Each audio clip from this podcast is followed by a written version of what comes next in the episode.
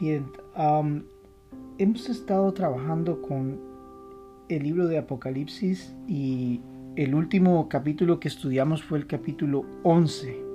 Eh, para aquellos que tal vez ah, inician con este estudio, eh, he estado desarrollando en forma sistemática, es decir, en forma ordenada, el libro de Apocalipsis eh, desde el capítulo 1 y ahora estamos en el capítulo 12. Eh, espero que este estudio, pues, eh, de acuerdo a cómo he investigado y he orado y he pedido a Dios que me ayude en tratar de encontrar eh, una interpretación a este libro ante los eventos futuros. Sé que muchos grupos religiosos, muchos grupos de iglesias, muchos teólogos, pues tienen ideas eh, en donde se enfocan en eventos, en personas, en organizaciones que aparecen actualmente o que han aparecido. Muchos eh, eh, enfocan su visión en tratar de encontrar quién es el anticristo, o tratan de enfocar a quién es la gran ramera, eh, tratan de enfocarse en el significado de las 70 semanas, eh, en qué semana estamos, eh, y, aspectos que tal vez el libro sí los muestra como importantes porque le muestra a Dios a la iglesia que Él desde el momento en que Él resucitó en la cruz del Calvario, de la, de la muerte, perdón, después de la muerte en la cruz y la resurrección, Él derrotó a nuestro enemigo, ese enemigo que era implacable en la destrucción de la humanidad y la destrucción del universo entero. Y pues eh, ese es el enfoque que el libro trata de hacer. Y nos trata de decir, Dios nos trata de decir de que Satanás pues en su lucha no solo con nosotros, sino que Él ha establecido una lucha contra el cielo, en donde Él ha tratado de tomar el cielo en, algunas ocasiones. Es un subvertidor, es un revolucionario que trata de destruir completamente la, el, el cielo y la tierra, es decir, la presencia de Dios y a los representantes de Dios en la tierra. Entonces, eh, el enfoque que nosotros debemos de darle a este libro es el enfoque de esperanza. Dios nos está mostrando de que Él ha vencido y que como Él venció, el enemigo está tratando por todos los medios de lanzar sus últimas ofensivas para tratar de destruir lo más que Él puede y, llevarse al infierno a cuanto Él pueda. Es decir, Él está derrotado. Y pues sus acciones seguirán actuando hasta el momento en que totalmente sea destruido y sobre la tierra pues ha sido puesto un juicio y ese juicio tiene que ser derramado porque Cristo tiene que tomar control, control de todo esto y echar fuera el pecado. Y para que eso suceda, pues la tierra tiene que pasar y el universo entero tiene que pasar por un periodo que le llaman la gran tribulación y el periodo en donde Satanás va a lanzar su último ataque a través del anticristo, eh, a través de, del anticristo, de la falsa imagen, del falso profeta, va a lanzar esa ofensiva final y pues va a ser derrotado. Y ahí es donde Cristo va a tomar control por mil años sobre la tierra, en donde Él nos va a mostrar la santidad, la rectitud la, igualdad, la justicia, como debe de ser en esos mil años. Ese es el objetivo de esos mil años, que el hombre ha tratado de formar ideologías, eh, filosofías, eh, distintas formas de gobernar a la tierra, en los estudios de sociología que uno hace en la universidad, uno mira las distintas formas de, interpretación del mundo y de acuerdo a esas formas de interpretación del mundo, así es como uno aplica su forma de, ideología sobre el mundo.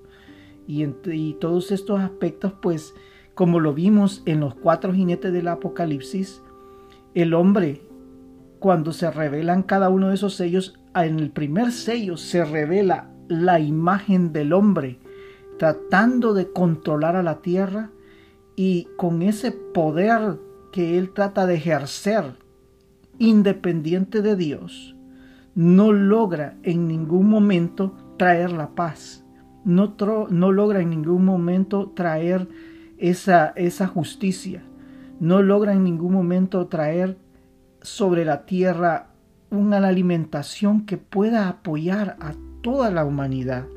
Así vemos que el hombre trae escasez, trae hambre, trae destrucción, trae guerras, trae enfermedad. Es decir, el hombre, por más que él trate de, de, controlar a través de su ideología, de controlar al mundo, no lo logra. Entonces Cristo en esos mil años, Él nos va a mostrar cómo esto debe de ser hecho. A través de la presencia de Dios, a través de la presencia de Cristo, Él va a gobernar y Él le va a mostrar a las naciones, esta es la forma de gobierno que debe de existir. Bien, entremos a ese capítulo 12 que es tan interesante. Eh, cuando yo lo estudiaba me, me, realmente me llamó mucho la atención porque había habían ciertos aspectos que, que tal vez yo yo en mi forma personal no lo había entendido.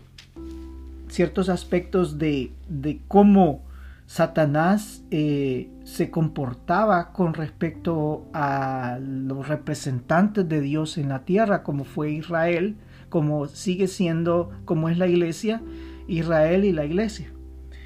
Bien, veamos qué es lo que dice este capítulo 12. Eh, dice, la mujer y el dragón apareció en el cielo una gran señal, una mujer vestida del sol, con la luna debajo de sus pies y sobre su cabeza una corona de doce estrellas. Y estando encinta clamaba con dolores de parto en la angustia del alumbramiento. También apareció otra señal en el cielo. Y aquí un gran dragón escarlata que tenía siete cabezas y diez cuernos, y en sus cabezas siete diademas, y su cola arrastraba la tercera parte de las estrellas del cielo, y las arrojó sobre la tierra. Y el dragón se paró frente a la mujer, que estaba para dar a luz, a fin de devorar a su hijo tan pronto como naciese y ella dio a luz un hijo varón, que regirá con vara de hierro a todas las naciones. Y su hijo fue arrebatado para Dios y para su trono. Y la mujer huyó al desierto, donde tiene preparado por Dios para que allí la sustente por mil doscientos sesenta días. Después hubo una gran batalla en el cielo. Miguel y sus ángeles luchaban contra el dragón, y luchaban el dragón y sus ángeles, pero no prevalecieron, ni se halló ya lugar para ellos en el cielo. Y fue lanzado fuera el gran dragón, la serpiente antigua, que se llama Diablo y Satanás, el cual engañaba, engaña al mundo entero fue arrojado a la tierra y sus ángeles fueron arrojados con él. Entonces oí una gran voz en el cielo que decía, Ahora ha venido la salvación, el poder y el reino de nuestro Dios y la autoridad de su Cristo, porque ha sido lanzado fuera el acusador de nuestros hermanos, el que los acusaba delante de nuestro Dios día y noche. Y ellos le han vencido por medio de la sangre del cordero y de la palabra del testimonio de ellos. y menospreciaron sus vidas hasta la muerte. Por lo cual alegraos cielos y los que moráis en ellos. Ay de los moradores de la tierra y del mar, porque el diablo ha descendido a vosotros con gran ira, sabiendo que tiene poco tiempo. Y cuando vio el dragón que había sido arrojado a la tierra, persiguió a la mujer que había dado a luz al hijo varón. Y se le dieron a la mujer las dos alas de la gran águila, para que volase delante de la serpiente al desierto, a su lugar donde es sustentado por un tiempo y tiempos y la mitad de un tiempo. Y la serpiente arrojó de su boca, tras la mujer, agua como un río, para que fuese arrastrada por el río. Pero la tierra ayudó a la mujer, pues la tierra abrió su boca y tragó el río que el dragón había echado de su boca.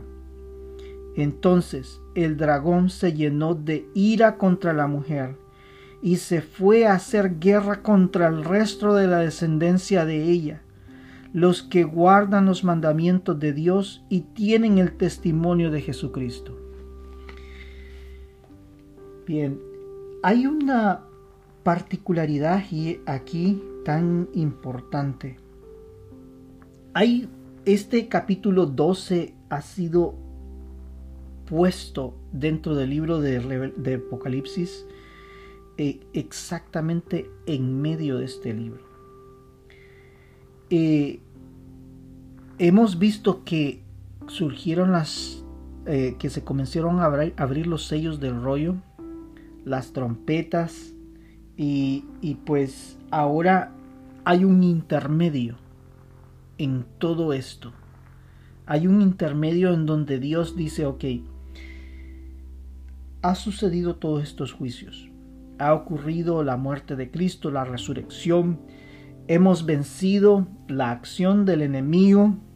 La acción en el cielo, la acción en la tierra ha sido neutralizada su lucha y pues ahora ha sido es necesario tomar los últimos bastiones que este enemigo todavía controla. Es una lucha universal. Esto es lo que Dios nos está diciendo. Hay una lucha universal. Nos, nos lleva desde el ámbito terrenal hacia el ámbito, hacia el ámbito espiritual, al ámbito celestial. Hay una señal que aparece al principio y antes de entrar a esa señal, quiero decir algo. La mujer siempre ha sido vista como, como generadora de vida. Es decir, ella es la que trae la vida a la tierra. Es por medio de ella que Dios ha usado a ella para que las generaciones se desarrollen a través de los tiempos. Es a través de ella que vienen hombres justos y es a través de ella que vienen hombres eh, malignos. Hay distintos hombres que han venido a través de la tierra. Esto significa que la mujer juega un papel tan importante sobre, sobre todo el plan de salvación que Dios ha hecho. La referencia de Dios acerca de qué representa la mujer lo podemos ver en el Antiguo Testamento. Cuando Dios se refería a Israel, Dios se refería a Israel como su amada. Cuando Dios se refiere acerca de la iglesia, Dios se refiere a la iglesia como su esposa. En el libro de Génesis, eh, creo que es el capítulo 31,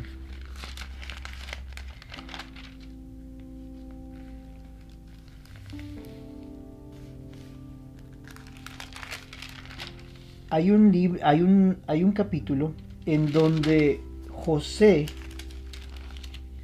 tiene los sueños perdón, es el capítulo 37, eh, en donde él tiene unos sueños.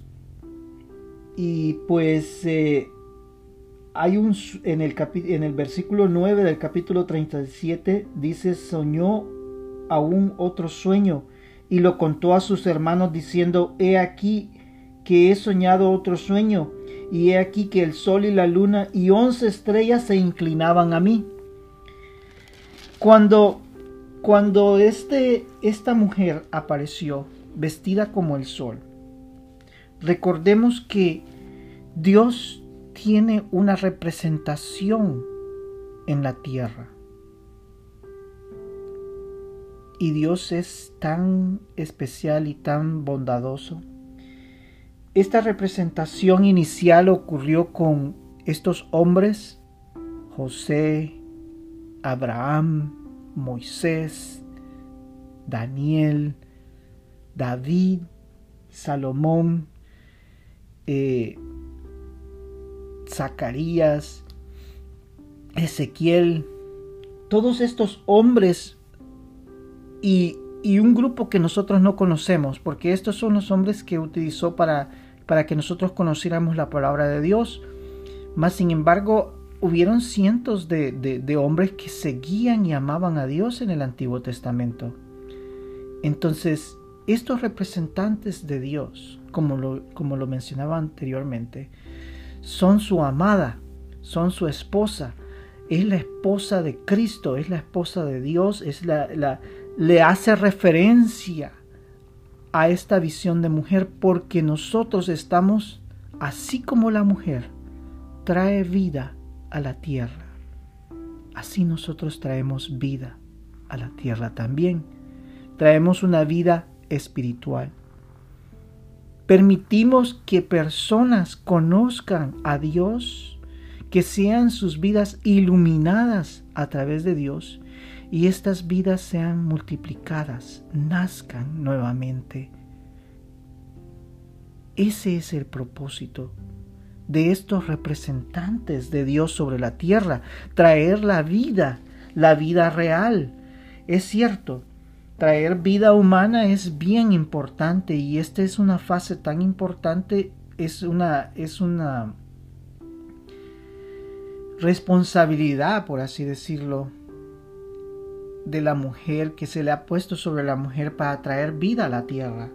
Ahora nosotros, hermanos, hermanas, tenemos la responsabilidad de traer vida a la iglesia, trayendo personas que sean salvas, que han sido atadas por el pecado, por Satanás y que sus vidas han sido destruidas. Entonces nuestra responsabilidad es traer vida, vida a estas personas que están en pecado.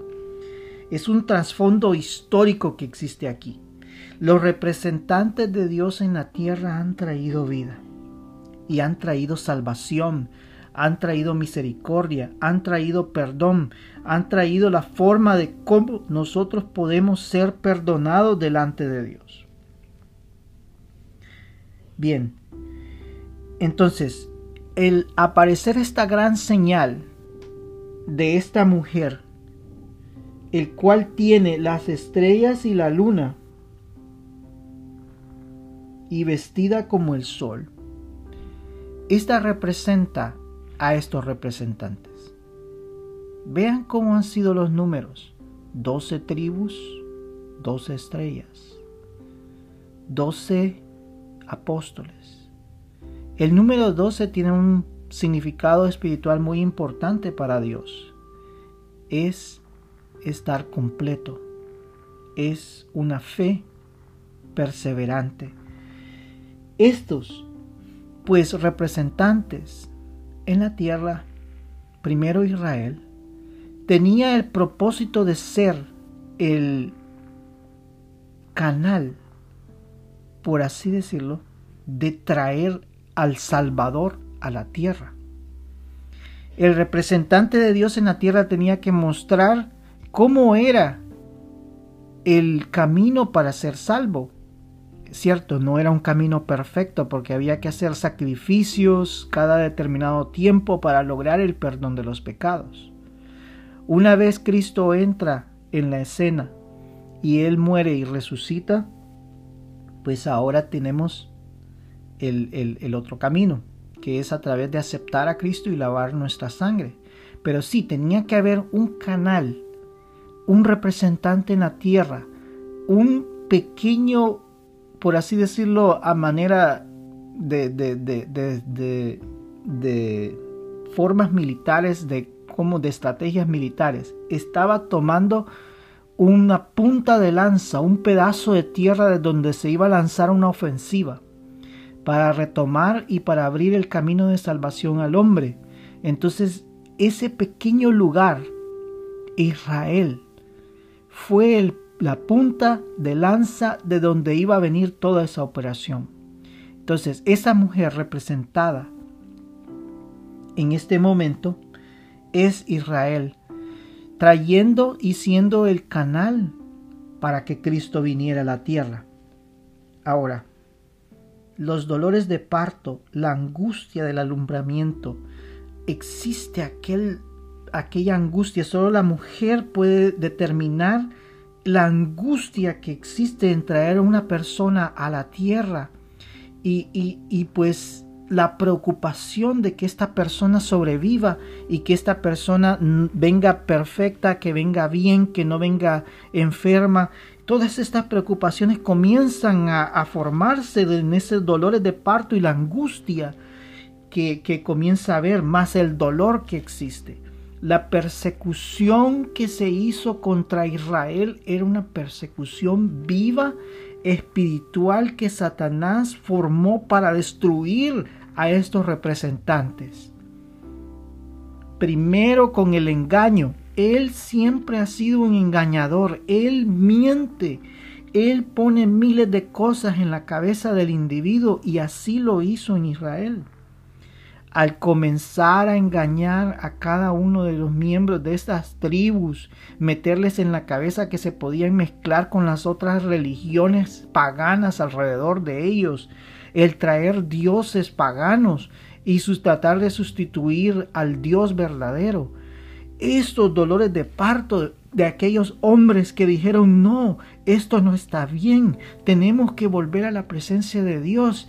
Esos dolores que hubieron, esa persecución de los verdaderos seguidores de Dios en, el, en, las, en Israel, hasta el final cuando el pueblo de Israel fue destruido por Manabuconosor y fueron llevados cautivos, aún allí en esos dolores de parto existían hombres como Daniel, como sus amigos, que estuvieron presentes delante de Dios y no se dejaron llevar por las costumbres paganas, sino que al contrario se afirmaron en la presencia de Dios. Esos dolores de parto Israel volvió nuevamente a sus tierras. Fue conquistado, fue luchado nuevamente, tratar de destruir a ese representante de la tierra. Llegó el momento en donde uno de los reyes eh, entró al templo de Dios y le echó la sangre de cerdos en el lugar santo, lugar santísimo, ese, ese donde le llaman muchos le llaman la abominación desoladora que ocurrió en ese momento, en aquel lugar. En este momento no recuerdo, creo que era Antíoco, el rey que, entró al, templo en Israel y, y, lo contaminó con esa sangre de cerdo. Entonces, eh, Israel se mantuvo, hubo hombres que se mantuvieron de Israel fieles, a pesar de todo lo que había ocurrido, a pesar de que ese dragón estaba listo, porque dice ahí, también apareció otra señal en el cielo. He aquí un gran dragón escarlata que tenía siete cabezas y diez cuernos en sus cabezas, en sus cabezas siete diademas. Y además de eso, él tenía, aquí le te está diciendo, que este demonio, que este es Satanás, él tiene un poder sobre la tierra. Las siete cabezas, diez cuernos y sus cabezas con siete diademas representan un poder humano. pero a la vez en el, en el versículo 4 muestra lo más triste. Y su cola arrastraba la tercera parte de las estrellas del cielo y las arrojó sobre la tierra. Él engañó no solo al hombre, sino que engañó a los ángeles. ¿Ves qué tan astuto es este enemigo de Dios? Este calumniador, este mentiroso, que engaña al hombre y engaña a las huestes angelicales, la tercera parte de los ángeles. Y como vimos en un capítulo anterior del libro de, Apocalipsis, que los que alababan, las fuerzas angelicales que alababan a Dios eran miles de millones de millones, dice el libro, dice en el capítulo. No recuerdo ahorita qué capítulo, pero sí lo menciona, me parece que es el capítulo 3 miles de millones de millones de ángeles. Y te imaginas a este enemigo, a este calumniador, a este calumniador, a este mentiroso que arrastró la tercera parte de las estrellas del cielo.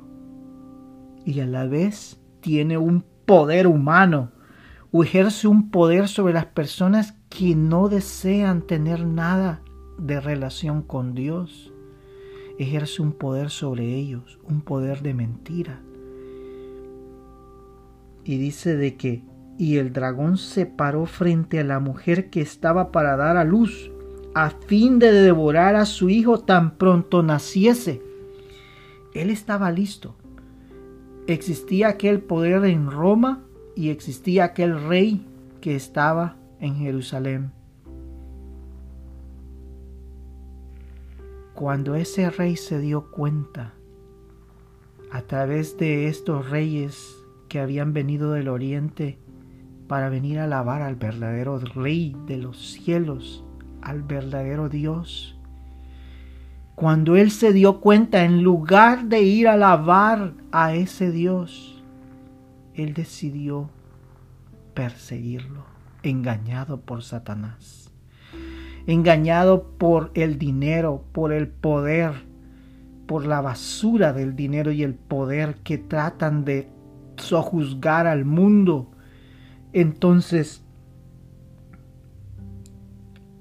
¿cuántos bebés murieron en ese lugar?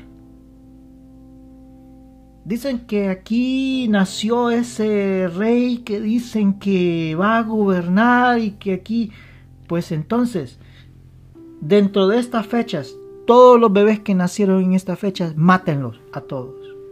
¿Te puedes imaginar cómo el diablo trató de matar a Cristo?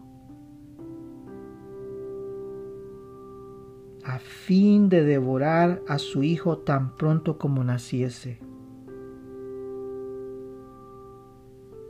Dios provee la salvación. En los siguientes versículos nos lo muestra. Dice de que ese hijo varón es el que regirá con vara de hierro a todas las naciones. Él es el que traerá el verdadero reino, la verdadera justicia, la verdadera ideología que debe de existir para gobernar a las naciones. No estos reyes, presidentes, organizaciones mundiales que existen, que son manipuladas, manipuladas por distintos intereses, intereses económicos, intereses, poderes.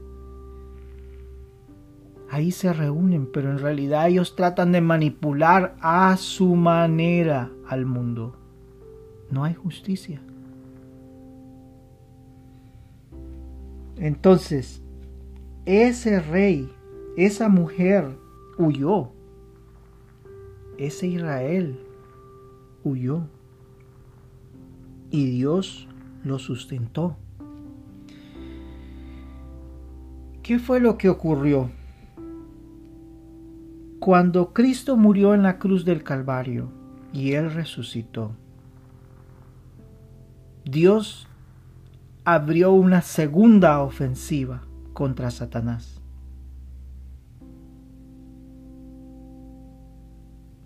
Él abrió la salvación a través de Cristo.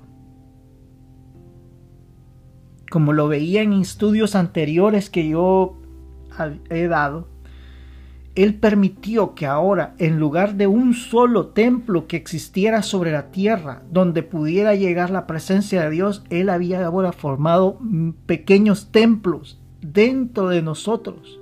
Cuando nosotros aceptamos a Cristo, ahora dentro de nosotros tenemos acceso a ese lugar santísimo, a ese lugar santísimo a través del Espíritu de Dios Todopoderoso.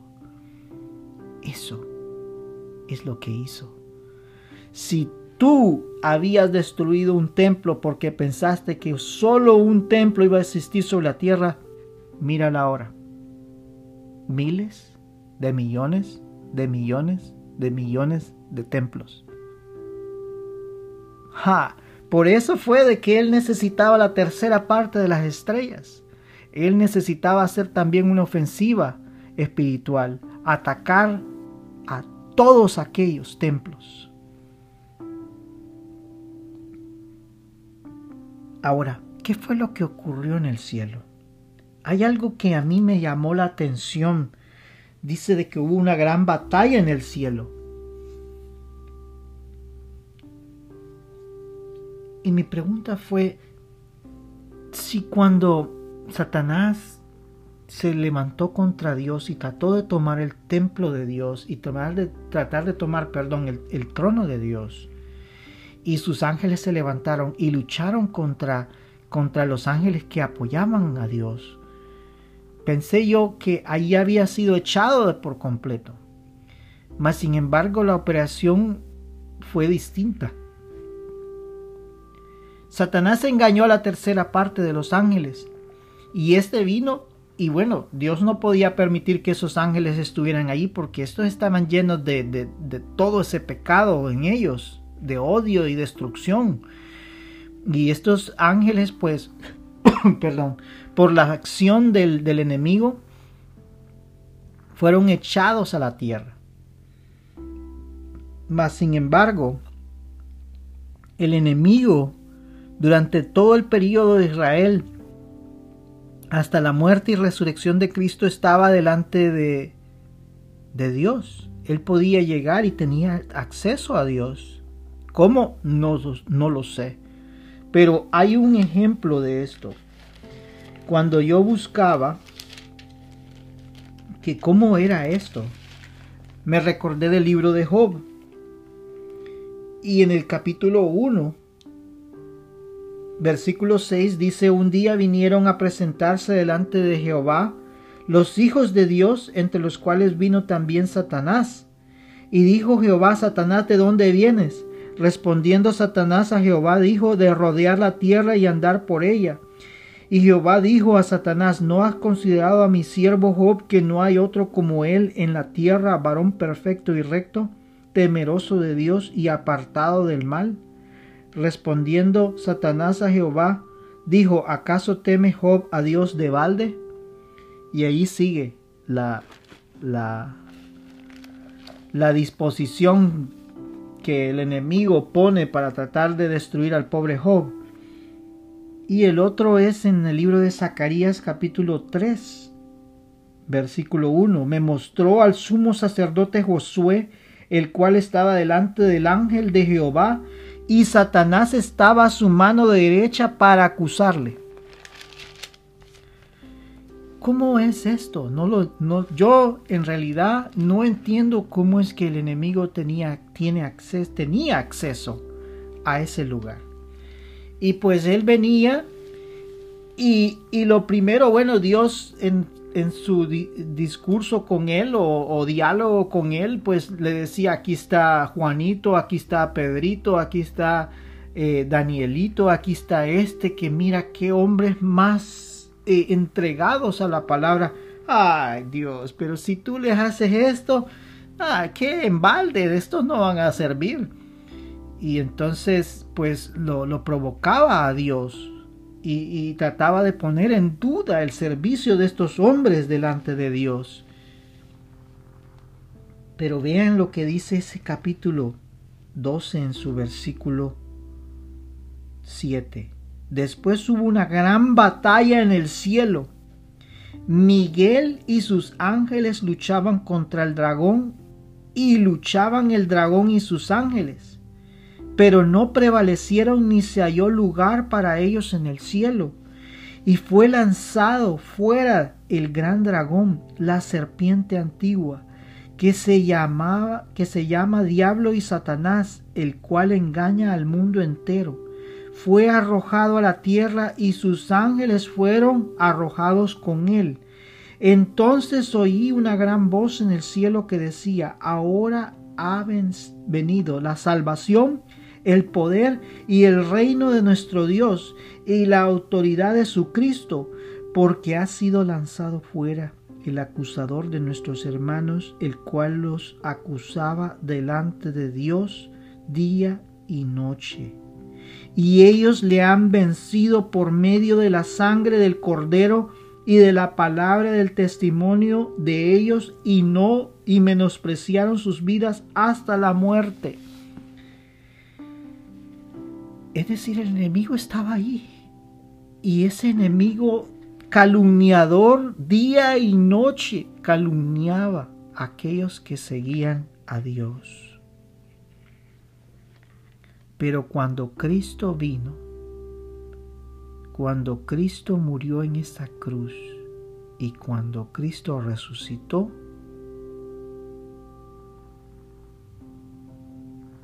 otra historia contó. ¿Qué fue lo que ocurrió? En ese momento, cuando él tomó ese rollo de la mano de, Dios, en ese momento él recuperó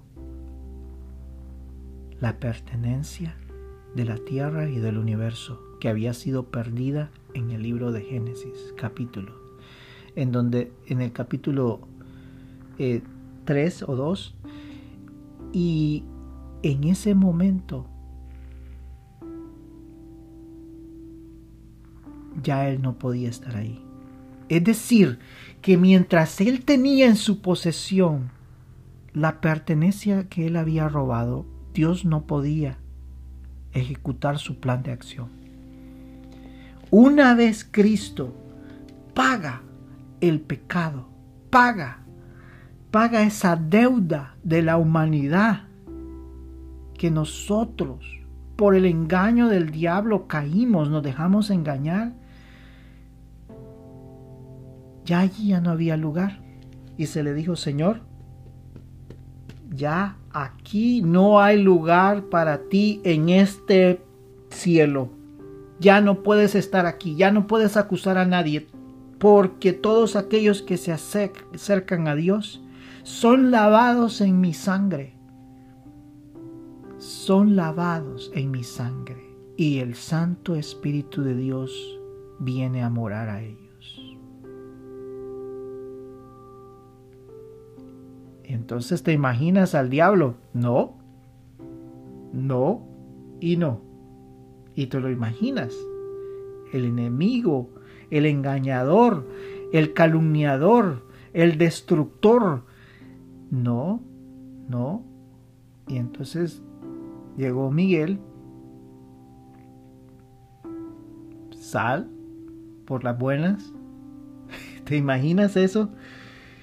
Y no, y mandó a llamar a todas sus tropas y dijo, y no, pues entonces aquí está. Y se desarrolló aquella gran lucha nuevamente hasta que fue derrotado y le dijeron aquí ya no hay lugar para ti. Y entonces fue echado a la tierra.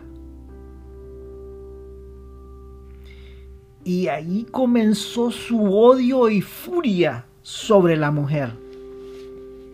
Ahora, cuando Cristo murió en la cruz del Calvario y resucitó, ahora la imagen de la mujer cambia. En la iglesia. ¿Qué iglesia? Pues son todos aquellos que han aceptado a Cristo como su Salvador personal y han lavado sus pecados en esa sangre preciosa y han dejado que Dios entre a sus corazones y que el Espíritu Santo los haya sellado y muere en el corazón de ellos. Y entonces el enemigo con odio dijo, por culpa de estos, he sido derrotado. Voy a destruir a esta mujer. Esa institución no representa una institución de la que vemos ahora. Pueden existir, yo no voy a mencionar nombres, ni quiero mencionar nombres, porque la salvación es de aquel que murió en la cruz del Calvario. Y Él es el que abre el cielo y cierra el cielo. No soy yo. Yo no voy a denunciar instituciones religiosas. Es Dios quien decide. Y somos nosotros, a través de nuestra acción de aceptar a Cristo en nuestro corazón, la que nos permite ser salvos. Esa es la iglesia. Esa es la iglesia. Y dijo, bueno, ahora voy a perseguir y la voy a destruir, la voy a arrasar. Y mandó a tratar de destruirla. La persecución romana fue tal que los creyentes en Cristo fueron llevados al Coliseo a ser devorados por los leones. ¿Te imaginas al hermano arrodillado en ese lugar alabando a Dios y solo cerrando sus ojos para ser devorado por un león? No solo fueron así muertos, fueron apedreados, fueron crucificados, fueron degollados y la iglesia fue perseguida a través de ese demonio, de ese Satanás, para tratar de destruirla, para tratar de acabarla completamente. Mas, sin embargo, Dios la protegió. Dios protegió a los creyentes en Cristo. La palabra se multiplicó.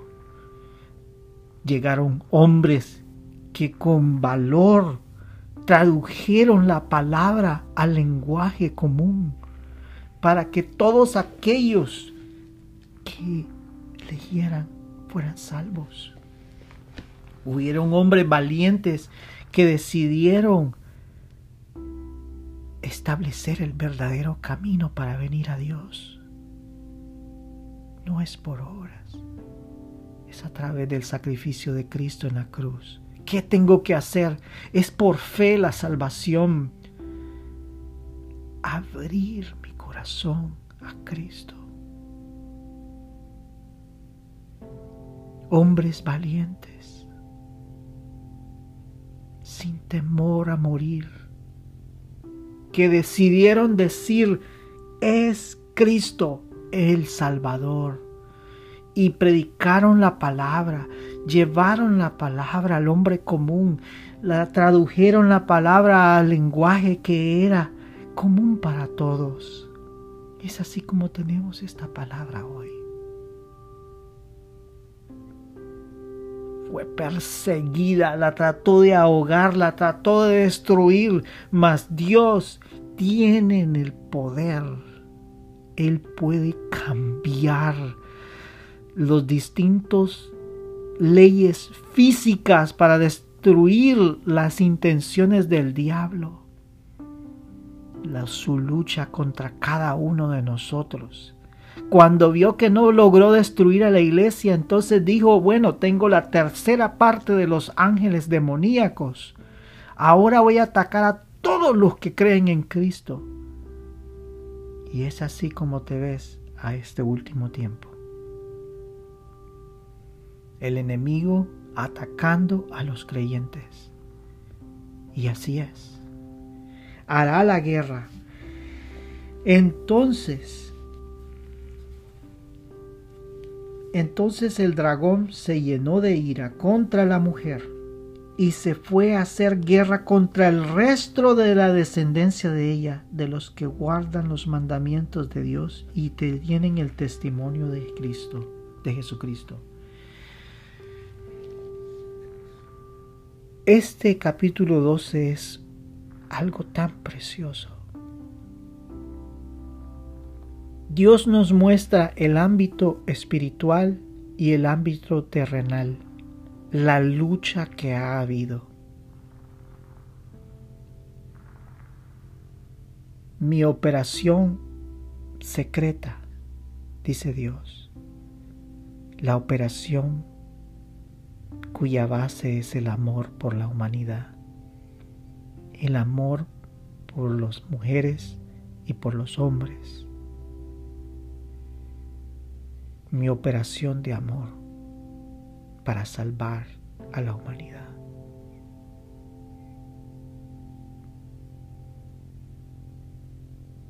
En este capítulo 12 se resume toda esa operación. Cómo Dios, en su total amor, lanzó una ofensiva para salvarnos. Una ofensiva para derrotar a aquel que había robado, engañado y destruido lo que Dios había creado.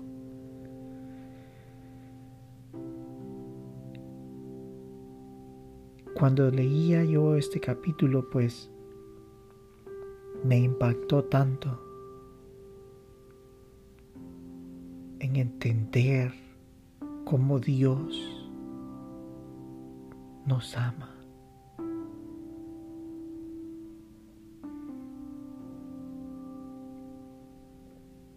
Sus representantes en la tierra han sufrido han sufrido. Tú como cristiano sufres muchas veces cómo caminar sobre esta tierra, las dificultades que pasas, los ataques de estas fuerzas demoníacas que han sido tiradas hacia la tierra y que ahora buscan destruir al máximo a los creyentes en Cristo. Pero Dios ha vencido. Dios ha vencido. Y este libro, en este intermedio, Dios nos dice, sí, señores, van a sufrir, pero yo he vencido. La acción del diablo era destruir todo, mas yo he vencido. Y ustedes han sido el instrumento de guerra Ustedes han sido el instrumento de guerra para detener la acción del enemigo. Nosotros somos los instrumentos de guerra para desarticular las artimañas del diablo. Esa es nuestra misión ahora. Desarticular al enemigo, desarticular sus fuerzas, desarticular su acción, su ataque destructivo contra nuestros hermanos, contra aquellos que creen en Cristo, contra aquellos que van a ser salvos. Desarticular esa acción. Este capítulo 12 eso es lo que hace. A partir del capítulo 12 comienza a mostrar, después de este capítulo 12, comienza a mostrarlos. Dios, la lucha final sobre la tierra. Aquí solo nos está contando, señores, sí, va a ocurrir todas estas tremendas situaciones, pero quiero contarles algo. ¿Qué fue lo que ocurrió? ¿Qué fue lo que pasó? En pocas palabras quiero decirle qué es lo que ha ocurrido desde el, capítulo 1 hasta el capítulo 11. ¿Qué fue lo que ocurrió? Tranquilos, ¿qué fue lo que ocurrió? Y ahí lo muestra. A partir de ese capítulo 13 comienza el evento final. El evento donde todas las fuerzas que han sido lanzadas sobre la tierra de Satanás comienzan a ver qué van a hacer para llevarse al máximo lo que ellos puedan y destruir al máximo lo último que ellos puedan destruir.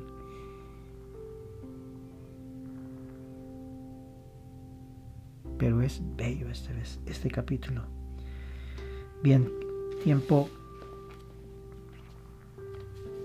ha avanzado, entonces eh, vamos a orar. Gracias Señor. Gracias, Padre, porque tú nos amas tanto. Adoramos tu nombre, adoramos tu palabra, adoramos aquel que nos ha amado tanto, aquel que ha dado todo por nosotros. Si no nos hubieras amado, hubieras dicho, bueno, este enemigo y todos aquellos que se dejaron engañar por ellos, pues solo los destruyo con una mirada de mis ojos y formo otra cosa. Mas sin embargo tú eres justo, tú eres verdadero, tú eres el Dios de justicia y de amor, tú eres el Dios que tienes misericordia. Y tú la mostraste ahí. En que en lugar de destruirnos, lanzaste un plan de rescate.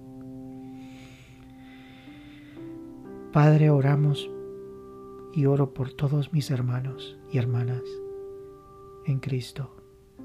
Protege sus vidas, protege su fe, protege su confianza. Que tu ángel los resguarde, Señor, que aparte las huestes del maligno, Señor. Que no triunfen sobre ellos, Señor, que no los ataquen.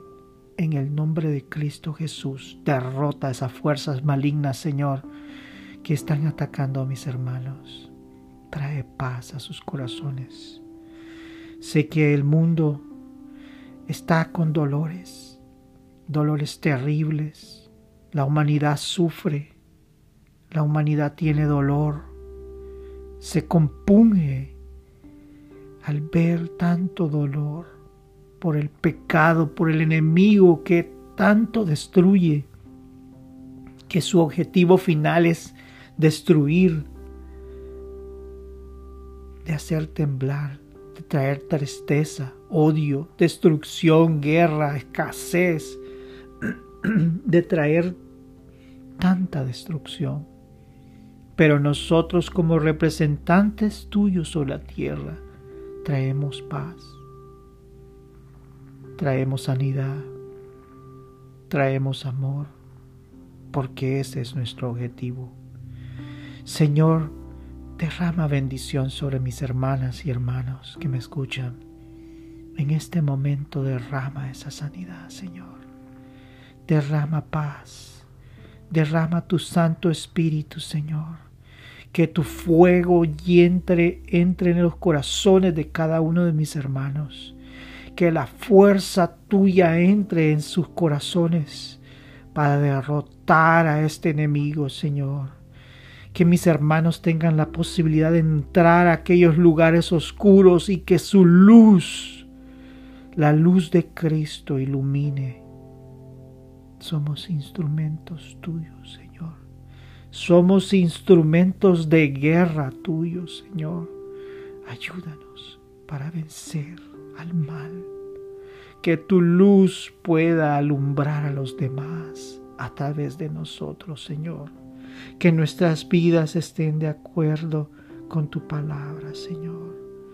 Que te amemos, Señor, con todo nuestro corazón. Ayuda a mis hermanos, Señor.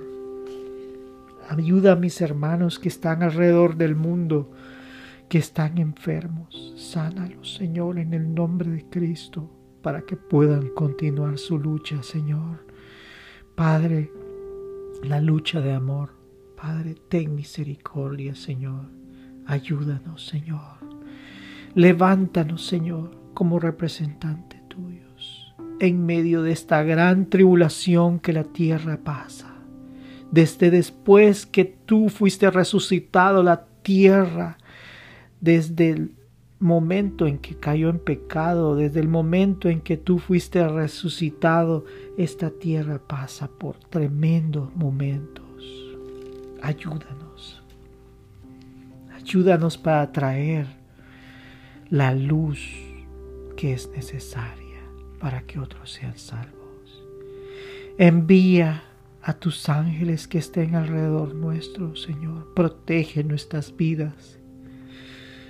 Que nuestra vida no esté preocupada en lo que vamos a comer y en lo que vamos a tener y lo que vamos a necesitar, sino que esté preocupada en lo que tenemos que hacer para ti porque tú nos vas a proveer todo lo necesario, Señor, para continuar la lucha. Tú no dejas a tus soldados atrás. Tú nos ayudas. Tenemos que seguir esa lucha, esa lucha por las vidas. Ayúdanos, Padre. Ten misericordia, Señor. Tú eres todo para con nosotros. Oramos para esta semana, para que tú bendigas a mis hermanas, hermanos, que tú tengas misericordia nuestra y nos proveas, Señor, todo lo que necesitamos. Te damos gracias, Señor. Padre Santo, ayuda a nuestras familias. Trae a aquellos, Señor, a Cristo que aún no lo conocen. Bendice a nuestras familias, ayúdalas, Señor, que puedan encontrar tu palabra, que podamos ser representantes tuyos delante de ellos. En los lugares de trabajo, que también podamos ser representantes tuyos. Bendito sea tu nombre, Señor. Trae sanidad, Señor. Trae paz al corazón afligido, Señor. Padre, que tu Santo Espíritu sea derramado, que ese fuego que trae paz que demuestra tu amor, la presencia de tu lugar santísimo, Señor, sea en nuestras almas, en nuestra mente y en nuestro corazón. Derrama sanidad. Señor, te damos gracias por todo lo que tú has hecho por nosotros. Tú eres nuestro único Dios. Tú eres nuestro único Salvador. Tú eres todo. Bendito sea en el nombre de Cristo hemos orado, nuestro Salvador y nuestro Señor y nuestro Dios. Hemos orado. Amén y amén.